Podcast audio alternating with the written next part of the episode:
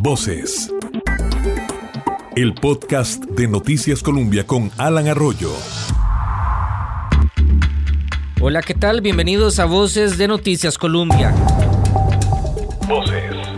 Estados Unidos está en la recta final para una elección que muchos llaman crucial para ellos, pero también para el mundo, el próximo martes 3 de noviembre. My fellow Americans, tonight with a heart full of gratitude and boundless optimism. I was disturbed, however, to see the president crowing this morning, basically hanging a mission accomplished banner out there. Voces. El presidente Donald Trump buscará la reelección para mantenerse ocho años más en la Casa Blanca después de una gestión que ha sido marcada por críticas para su estilo, por la bonanza económica que tuvo su país en la mayor parte de la gestión y una pandemia que lo vino a cambiar todo. Escuchamos este perfil, quién es Donald Trump, en la voz de Stephanie Martínez de La Voz de América.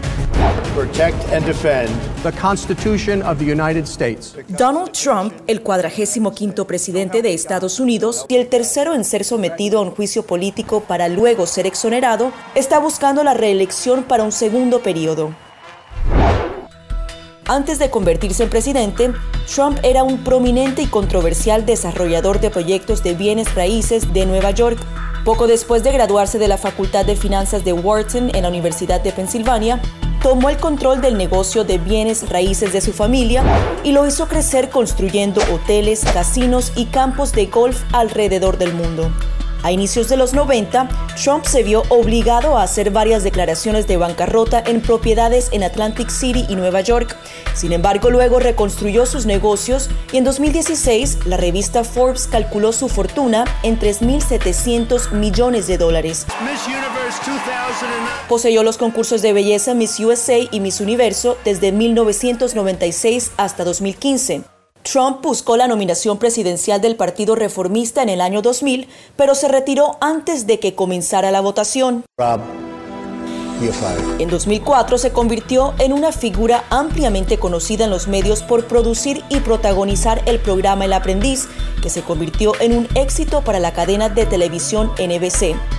Renunció al programa en 2015 al prepararse para aspirar a la presidencia. Ganó las elecciones generales del 8 de noviembre de 2016 contra la rival demócrata Hillary Clinton I, Donald John Trump, y accedió a la presidencia el 20 de enero de 2017 a la edad de 70 años, por lo que ha sido el presidente con mayor edad en asumir este cargo en el país. También ha sido el primer presidente sin servicio militar ni cargo político ejercido anteriormente y el quinto en haber ganado la elección pese a haberla perdido por voto popular. Voces. El podcast de Noticias Colombia. Por su parte, Joe Biden conoce muy bien los pasillos de la Casa Blanca, ya estuvo ahí ocho años con el presidente Barack Obama y a pesar de su edad tiene altas probabilidades de alcanzar la presidencia. Por lo menos es lo que dicen las encuestas, aunque sabemos que todo puede cambiar en la política de Estados Unidos de la noche a la mañana. Stephanie Martínez de La Voz de América nos tiene también el perfil del candidato demócrata.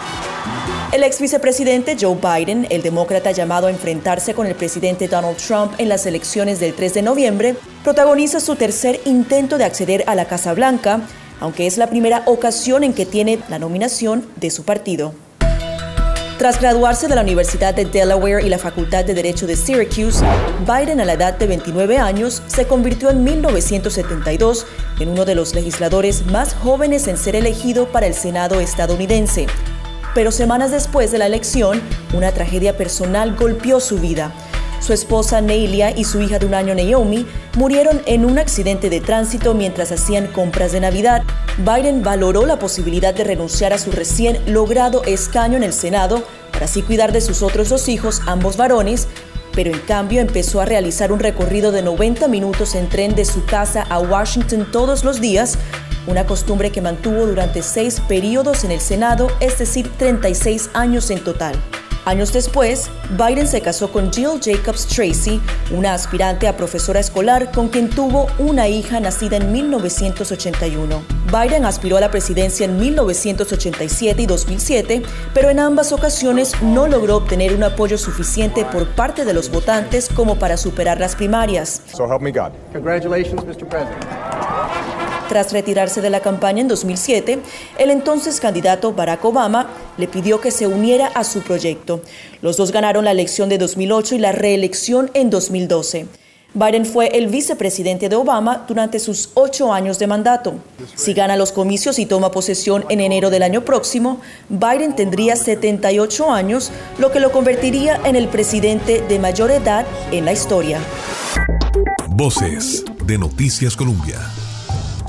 Usted escucha Voces de Noticias Colombia. Es un podcast con el que queremos abordar los diferentes temas de realidad nacional e internacional, con diferentes puntos de vista y también criterios. Lo puede descargar y compartir en las diferentes plataformas digitales de Noticias Colombia. Ahora repaso algunos datos rápidos de lo que ha sido esta elección en los Estados Unidos. Los candidatos se enfrentaron en dos debates. El segundo fue suspendido debido al resultado positivo de COVID-19 que tuvo el presidente Trump junto con su familia. La cobertura mediática ha sido intensa. El primer debate fue observado por 73 millones de personas y el último por 63 millones, pero se calcula que la campaña tuvo más de 11 mil millones de comerciales en televisión, redes y radio, la cifra más alta de la historia. También para este año se ha reportado la mayor cantidad de votos por correo y filas de hasta 8 horas en algunos lugares para el voto anticipado que se permite en los Estados Unidos. Todo esto se ha dado con un repunte de casos de COVID-19 que ya lo vamos a analizar en detalle, ha tenido un impacto en el desarrollo de esta campaña. Estados Unidos sumaba al menos 225 mil fallecidos y más de 8 millones 690 mil contagios a inicios de esta semana.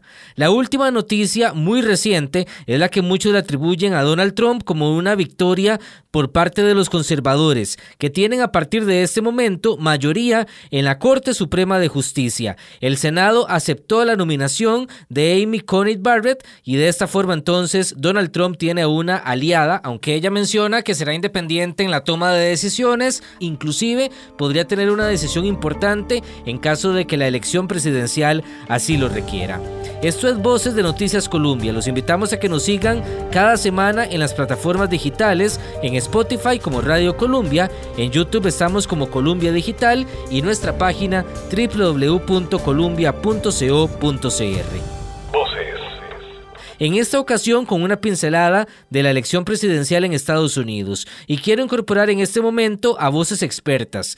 Bienvenido, don Carlos Murillo, analista y académico de Relaciones Internacionales de la Universidad Nacional, que nos comparte sus criterios aquí en Voces. Buenas, don Carlos. Gracias a usted por la invitación sobre un tema que, como usted lo indica, es relevante, por supuesto, para Estados Unidos, para, pero también para el mundo, para Centroamérica y Costa Rica por la importancia que tiene los Estados Unidos.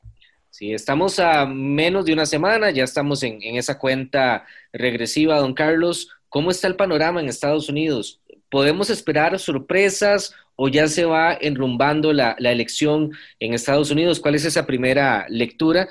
Eh, sabiendo que, nos quedan pocos días y bueno, la situación eh, puede cambiar en cualquier momento. Sí, Alan, esta, esta elección es particular por varias razones. Una, por la cantidad de votos que hay por correo. Eh, eso va a cambiar la relación de fuerzas entre los dos candidatos. Eh, la gente, el electorado en Estados Unidos vota diferente eh, si es por correo, en el sentido de que por correo tienden a votar más los demócratas y en el voto presencial los republicanos. Un segundo elemento son los colegios electorales. En Estados Unidos no necesariamente el candidato que gana el voto popular, o sea, que obtiene más votos en la totalidad de Estados Unidos, es quien resulta electo depender de cuántos eh, eh, representantes al colegio electoral obtenga. Y ahí es donde podría haber una, una sorpresa que contradice las encuestas. El tercer elemento es la polarización de la sociedad estadounidense a partir de los argumentos, eh, incluso de naturaleza racista, que ha impulsado el presidente Trump. Entonces, si bien las encuestas en este momento favorecen al candidato demócrata Biden, no necesariamente eh, podría ser el presidente a partir de enero del próximo año. Que ya pasó. En la elección anterior, el voto popular favoreció en su momento a Hillary Clinton y le dio el triunfo al colegio electoral a, Donald Trump. Sí, exactamente, y también había sucedido con Al Gore eh, frente a Bush eh, en las elecciones a principios de este siglo, cuando eh, hay estados claves, California, Nueva York, Florida, Texas, que son los, los, estados con más votos electorales y si ganan uno de esos estados, pudiera inclinarse la balanza a uno a otro lado. La ventaja que tiene en este momento Joe Biden como candidato demócrata es que en Florida no hay claridad de quién va a ganar y más bien pudiera por primera vez en bastante tiempo ser un estado demócrata. Son los mismos estados, don Carlos, esos que me acaba de mencionar, a los que tenemos que prestarle atención el próximo 3 de noviembre, los que pueden inclinar esa, esa balanza. Sí, eh, sin duda, hay que darle seguimiento a los estados que aportan más votos porque son los que van a, definir la conformación del colegio electoral. Y en el sistema político electoral estadounidense hay una particularidad que es que se pueden reacomodar o redibujar los distritos electorales. Y normalmente los republicanos han sido muy hábiles en acomodar los límites de los distritos electorales para garantizarse eh, no necesariamente más votos, sino que el representante de ese distrito electoral al colegio eh, electoral resulte electo. Le quería pedir, don Carlos, si usted nos ayuda a dibujar en términos generales cómo funciona el proceso de elección de Estados Unidos, porque ya nos comenta por colegios electorales, hay estados que tienen un peso mayor a otro y para un costarricense que tenemos tanta tradición democrática y electoral, eh, Estados Unidos siempre tiene esa, esa diferencia y puede ser algo, algo confuso. Así que también para aprovechar ese espacio y que, y que nos podamos educar eh, todos, ¿cómo funciona en términos generales ese aparato electoral en Estados Unidos? Sí, lo, lo primero que hay que tener en cuenta que a diferencia de Costa Rica y otros países, no hay un consejo o tribunal electoral que es quien administra el proceso electoral. El segundo elemento es que si bien hablamos de dos partidos, republicano y demócrata, en sentido estricto hay 51 partidos, o sea, cada partido de esos dos tiene su propia organización en cada estado. El tercer elemento es que de acuerdo al último censo de población, se hace una distribución de cuántos electores o cuántos miembros hay el colegio electoral eh, aporta cada uno de los estados.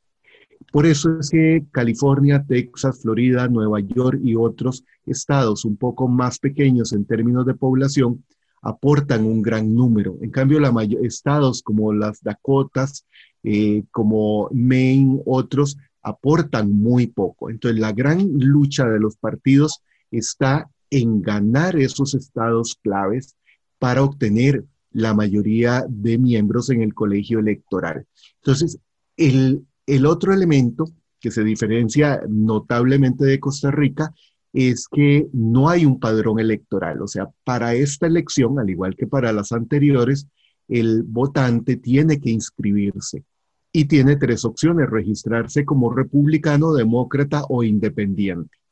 Entonces se inscribe y permite obtener la posibilidad de votar. El, otro elemento clave es la posibilidad de hacer eh, voto presencial, que es lo acostumbrado, el voto adelantado, como lo hizo el presidente Trump eh, la semana pasada, y el voto por correo, que en este momento, según algunos datos, algunos recuentos ya llevan más de 80 millones de votos eh, por correo que uno recibe como elector. La papeleta, la marca, eh, cierra el sobre y la deposita en el buzón de correo eh, y eso es lo que puede variar en, gran medida el resultado de una elección. Sí. Ahora, don Carlos, ¿qué impacto tuvo la pandemia? En la forma de votar, usted ya nos ha explicado mucho, podríamos tener un aumento por correo electrónico, eh, pero eh, políticamente tuvo impacto el, manejo de, la pandemia o lo podría tener el 3 de, noviembre. El, electorado en este momento eh, se divide entre aquellos fieles a Trump, que incluso creen, como Trump dice, que la pandemia en realidad no existe, que es una simple gripe y que eh, la cantidad de muertos y de contagiados es producto de un mal manejo de los científicos, sobre todo de las instancias de salud. Entonces hay un núcleo que si Trump les dice que eh, es de noche, aunque sea de día, le van a creer. Entonces, e, eso ya está, ese núcleo está definido. De igual manera, hay un núcleo muy sólido en torno al Partido Demócrata que no importa quién sea su candidato, va a votar por el candidato demócrata. Están aquellos republicanos y demócratas que pueden estar en este momento todavía valorando eh, por quién van a votar y una gran masa eh, independiente o que se considera independiente que en algún momento eh, votan al candidato demócrata y en otro al candidato republicano. Entonces, el manejo retórico de la campaña electoral de Trump responsabilizando de la pandemia que ha dicho que la sociedad estadounidense está cansada, yo creo que todas las sociedades estamos cansadas de, la pandemia, pero no es un asunto de, eh, ok, ya estamos cansados, quitemos la pandemia, como les dice Trump, que les promete la vacuna cada, cada mes, a fin de mes, y nunca llega la vacuna. Sin embargo, el electorado estadounidense tiende mucho a seguir el discurso. Por eso, en alguna medida, si bien los debates presidenciales no son determinantes, sí hacen que algunos cuantos electores inclinen la balanza de un lado o al otro. Entonces, el 3 de noviembre, eh, yo pienso que no va a ser tan rápido como eh, elecciones anteriores en que se conocerá el resultado le quería preguntar, esa era mi, siguiente pregunta, eh, ¿qué tan lento puede ser el conteo y cómo es ese procedimiento? Es decir, cada estado hace su propio conteo, ¿cómo es ese funcionamiento en un eh, aparato electoral tan dividido? Usted nos ha dicho, no hay un Tribunal Supremo de Elecciones como lo tenemos acá y cada partido tiene su propia estructura en todos los estados. Sí, el, recuento es eh, por, e, por, estado a través de los mecanismos electorales propios de estado, cada estado y en ese sentido varían. O sea, no, puede uno comparar eh, el proceso en Texas con el proceso en California o en Dakota del Norte. Entonces, el otro elemento es cuánto va a tardar el correo en hacer llegar a esa instancia electoral en cada estado los millones de votos que se han depositado en el correo. Ya muchos han llegado. Muchos han llegado porque la gente votó, eh, no solo adelantado, sino que viene desde hace semanas votando eh, por correo. Y hay una nueva instancia eh, que se da a conocer sobre todo con un astronauta estadounidense que votó el fin de semana desde la Estación Espacial Internacional por voto electrónico. Recibió la boleta por correo mm, electrónico por un sistema garantizado por el estado de donde ella eh, reside, donde es elector, eh, eh, y vota y se registra en ese caso si automáticamente. El problema está cuántos votos llegarán tarde a esas instancias en cada estado eh, por correo, como en elecciones anteriores, ha sido relativamente bajo la cantidad de votos eh, por correo comparado con esta, el resultado lo pueden anunciar prácticamente la misma noche. En esta ah, tendrá que valorarse la cantidad de votos en el correo para determinar si las, el resultado está muy parejo entre Trump y Biden podríamos no tener certeza el martes 3 en la noche de eh, el resultado. Sin embargo, hay que recordar que la sociedad estadounidense es muy de estadísticas y muy de proyecciones. Eh, y las proyecciones podrían más o menos hacer prever hacia el final del martes quién va a ser el próximo presidente, a no ser que estemos hablando de 10, 15 electores para inclinar la balanza en el colegio electoral. Sí, don Carlos, ¿y está blindado el sistema electoral de Estados Unidos a algún posible fraude, que ha sido un término que inclusive el presidente Trump ha, utilizado poniendo un marco de duda. Por tradición de Estados Unidos, también eh, el candidato perdedor eh, acepta la derrota, se queda tranquilo o podríamos tener un cambio en caso de que Trump eh, sea, sea el perdedor, porque ya ha dado algunos adelantos en, en su discurso en esa misma línea. Alan, yo creo que la sociedad estadounidense piensa muy poco en el fraude. el fraude es, es posible, eh, si lo viéramos desde las sociedades latinoamericanas. ¿En qué sentido? En que, permítame la analogía, usted y yo somos vecinos. Eh, a mí me va a llegar la boleta por correo y la depositan en el buzón al frente de mi casa, al igual que usted. Y yo digo, no, Alan es del partido contrario a mí. Voy a ir a sacar la boleta de su buzón. Es un delito federal. Pero, y la lleno y la vuelvo a depositar. Y Alan quedará esperando la boleta diciendo no me llegó.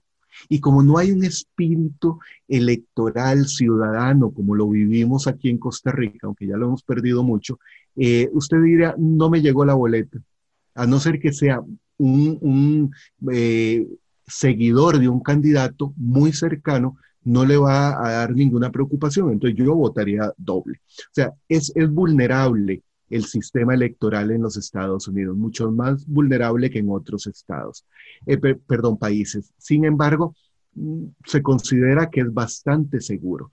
Trump ha introducido esa variable del fraude porque sabe que históricamente, como decía antes, el elector republicano no vota por correo, no acostumbra a votar por correo como si lo hace el demócrata. Entonces eso le va a dar una ventaja al Partido Demócrata.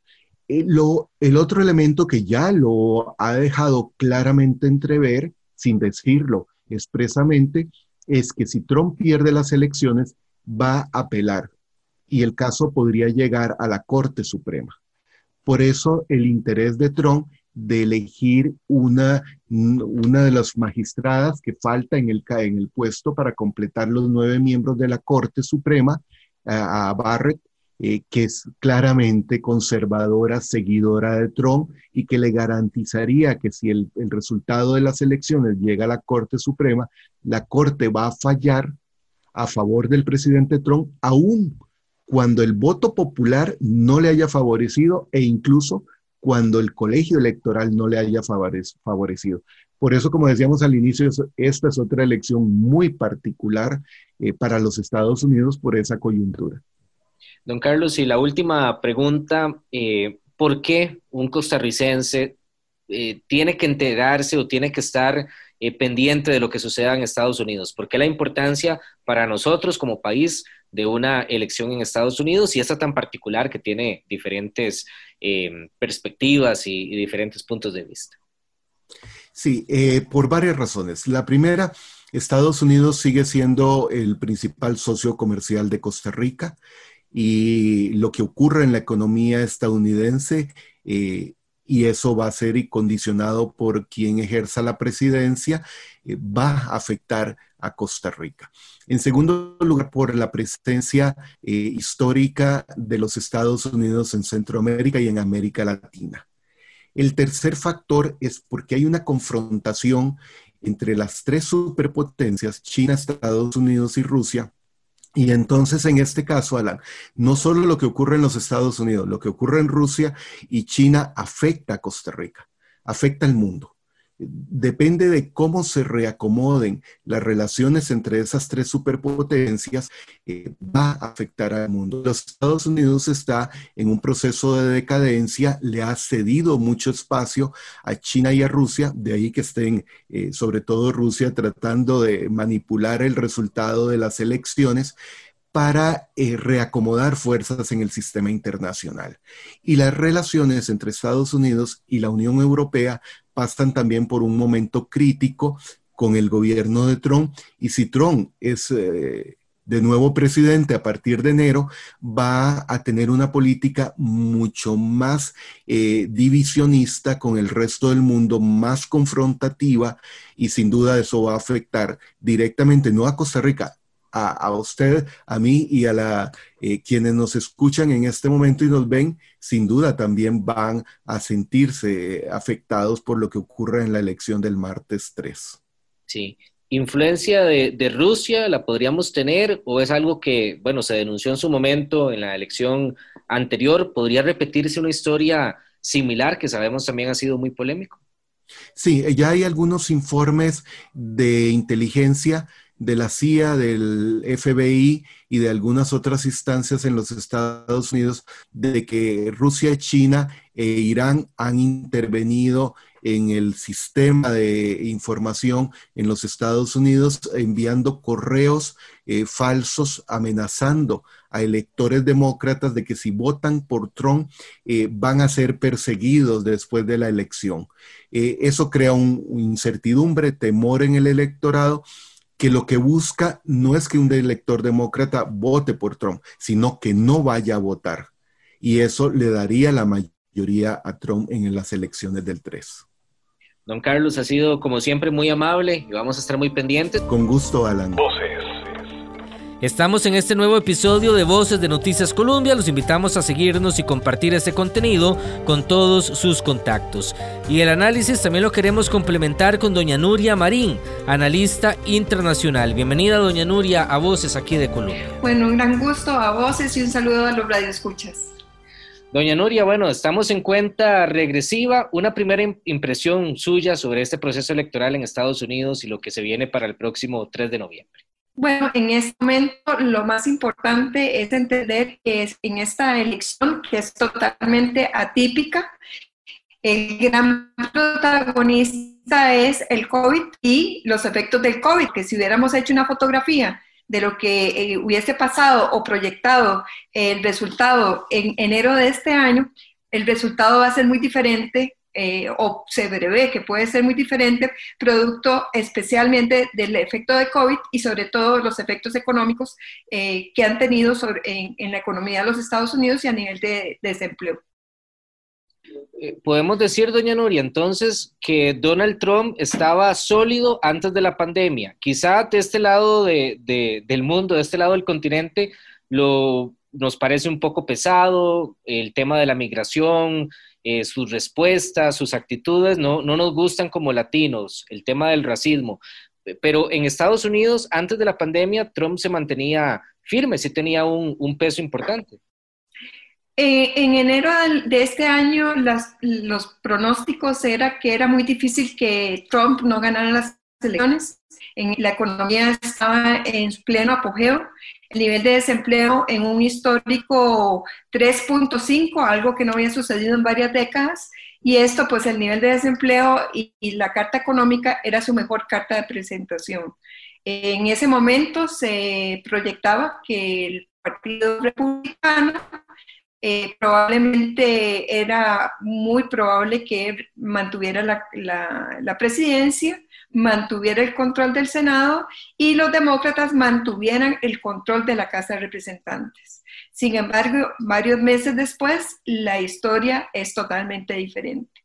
Al día de hoy, Joe Biden se encuentra arriba en las encuestas. El colegio electoral pareciera que lo va a favorecer. Y digo pareciera porque no podemos lejos de olvidar lo que sucedió hace cuatro años cuando Hillary Clinton, eh, según las encuestas, también iba a ganar no solamente el voto nominal, sino también el voto en colegio electoral. Y hoy día, eh, con el mundo que cambia tan vertiginosamente, un día en política puede cambiar eh, radicalmente los resultados electorales, sobre todo con ese voto que fue el que favoreció a Donald Trump hace cuatro años, que es el voto tardío, el voto de última hora. Entonces, si podemos hablar en este momento, la radiografía es Joe Biden gana nominalmente el voto popular, Joe Biden ganaría el colegio electoral, hay altas expectativas de que puedan los, demócratas ganar el Senado y la Casa de Representantes, pero como digo, esta es una perspectiva que en 24 horas puede cambiar. Doña Nuria, y también es interesante la figura de, Biden, que no es un candidato tan consolidado, ya es mayor, eh, se ha criticado inclusive si, tiene o no la fortaleza física para afrontar este, este reto de, la presidencia. Eh, a los demócratas podemos decir entonces que la pandemia también los ha favorecido de cierta forma para ir ganando en las encuestas, pese a que su candidato no, no es tan fuerte, si lo comparamos, por ejemplo, con Hillary Clinton en la elección anterior. Yo diría que en realidad eh, ha tenido un mejor manejo del tema social, eh, del tema de salud. Entonces sí, a pesar de que no tiene ese carisma eh, sí tienen la experiencia. Entonces, una por otra. Eh, por otra parte, tenemos un, candidato que es Donald Trump altamente mediático, pero altamente controversial, eh, que se da el lujo de salir de una encuesta, de, una entrevista y seguir la entrevista en su propio medio, en su medio electrónico. Entonces, sí son dos personalidades muy controvertidas, o sea, muy opuestas, pero yo creo que el estadounidense está en la búsqueda de protección, de seguridad, de, de, poder predecir qué es lo que va a pasar, porque hoy por hoy no solamente es el tema del desempleo, que está en un 7.9, eh, también está en juego el futuro de Obamacare que está, eh, hay una impugnación ante la Corte Suprema de los Estados Unidos, que eso es otro tema importante, la ratificación o no en este periodo que ha sido muy controversial. El 10 de noviembre hay una audiencia en el caso justamente que va a analizar el futuro de Obamacare. Entonces, eh, si Obamacare era importante para los millones de eh, estadounidenses que no tenían derecho a, al seguro de salud y ahora en el contexto del COVID se hace todavía más relevante. Y hay otro tema importante. Obamacare le dio la posibilidad a los estadounidenses que tenían condiciones preexistentes el hecho de que las aseguradoras tuvieran que asegurarlos. Entonces, no es solo un tema de economía, los que no podían pagar antes el seguro, sino que también había una gran cantidad de estadounidenses que por sus condiciones preexistentes, una variable muy importante en el COVID, porque sabemos que el COVID ataca, pero muchos de, las, de los casos que se complican tienen que ver con morbilidades previas. ¿Qué quiere decir esto? Eh, las personas que son hipertensas, que son diabéticas, etcétera. Entonces, el tema de eh, condiciones preexistentes y, y acceso a un seguro se vuelve realmente fundamental. Doña Nuria, eh, el otro tema también que es interesante es el apoyo que han tenido ambas figuras por parte de, representantes de los partidos. Hemos visto a un Obama ya más involucrado este fin de semana apoyando a Biden, alzando la voz inclusive, a Trump inclusive durante la, la convención republicana lo veíamos eh, un poco más solo. Me parece que no ha, no ha, tenido ese respaldo de figuras emblemáticas del Partido Republicano y lo hemos visto más con su círculo, inclusive toda su familia desfiló por la, la convención. Eh, ¿Eso tiene peso? ¿Una figura como Barack Obama todavía eh, puede marcar también diferencia en, en, todo este contexto? Sin duda alguna, recordemos que la bandera del presidente Trump en los últimos, en, hace cuatro años y durante estos cuatro años ha sido más bien ser el, candidato y presidente eh, de afuera. ¿Qué quiere decir de afuera? El outsider, que es que es muy crítico de, la, de los políticos tradicionales. De ahí que eh, no es extraño el que no se vea acompañado con figuras tradicionales de política porque justamente ha sido su discurso. En el caso del expresidente Obama y su esposa Michelle Obama han sido fundamentales, fundamentales porque han sido dos personas, eh, Obama estuvo ocho años en la presidencia y es una persona altamente querida eh, por los demócratas y por no demócratas, también por los independientes y algunos eh, republicanos. Entonces, el hecho de que eh, él se había mantenido al margen, no ha sido, había sido eh, expresamente crítico de la administración Trump, pero ya en los últimos días su aparición junto con la intervención de Michelle Obama, que fue altamente emotiva durante la convención demócrata, con el llamado a votar, eh, son dos aliados muy poderosos del aspirante a la presidencia Biden y sobre todo en, en estados clave, lo que se llaman los estados bisagra o los estados púrpura, en donde ahí es donde va a haber eh, la definición de las elecciones y entonces eh, un llamado como el de Obama en estados como la Florida, Ohio, Pensilvania, eh, Michigan, Wisconsin, en donde además el, porcentaje eh, de la población minoritaria eh, y, el, porcentaje de votantes mujeres, que dicho sea de paso, se hacen históricamente más presentes en las urnas, va a ser fundamental en, este, en el resultado de esta elección. Doña Nuria, finalmente, para plantearnos dos escenarios y a la espera de lo que vaya a suceder el 3 de noviembre, todavía no hay nada escrito, tenemos una referencia por lo menos de, qué podría pasar, pero al final todo se va a definir esa, esa noche y no sé si en los próximos días, de acuerdo a cómo estén los, los resultados. Para esta región del mundo, para Costa Rica, por ejemplo, para el resto del mundo, ¿qué puede significar un segundo mandato de, Donald Trump? ¿Qué podría cambiar o no en ese, en ese segundo mandato?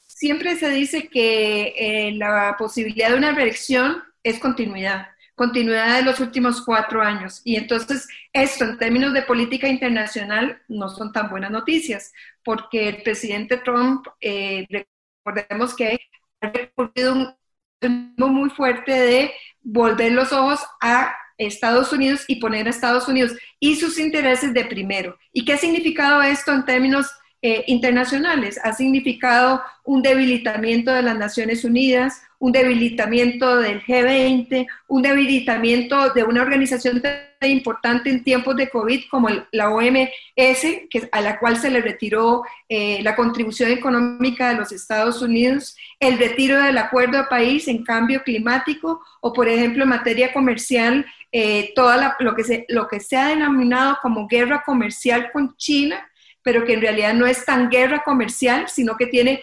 múltiples aristas, es una guerra tecnológica, es una guerra espacial, es una guerra militar, es una guerra por ganarse los corazones y las mentes eh, del mundo en general.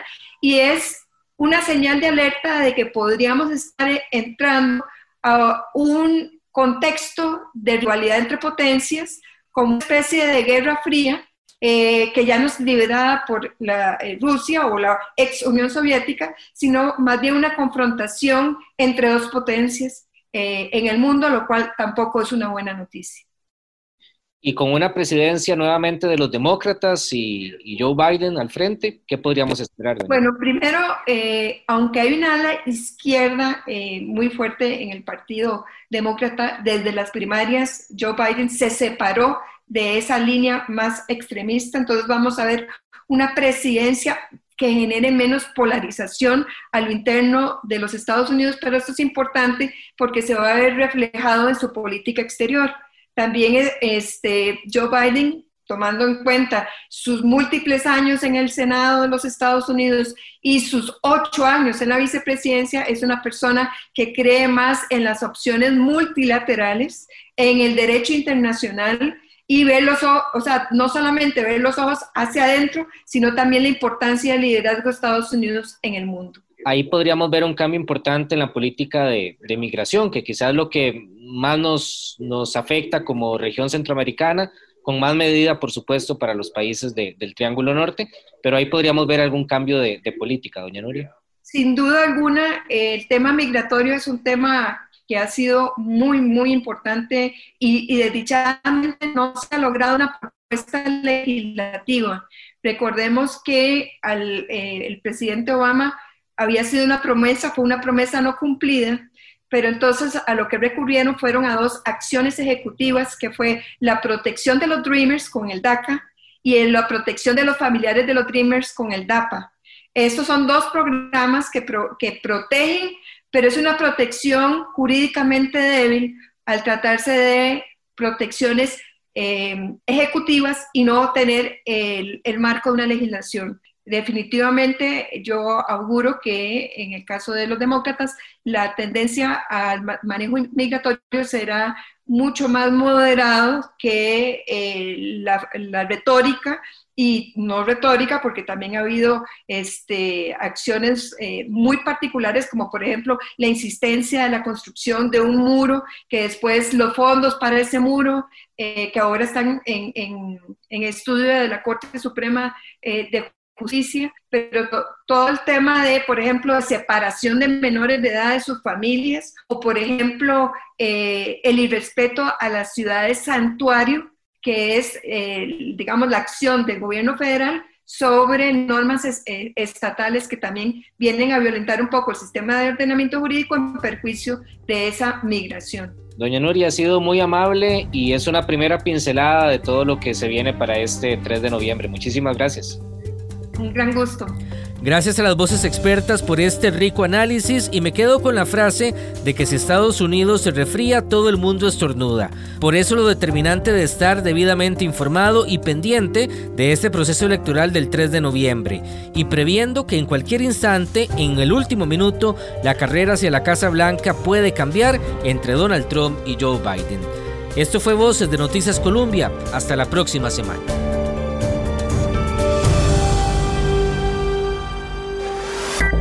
Voces.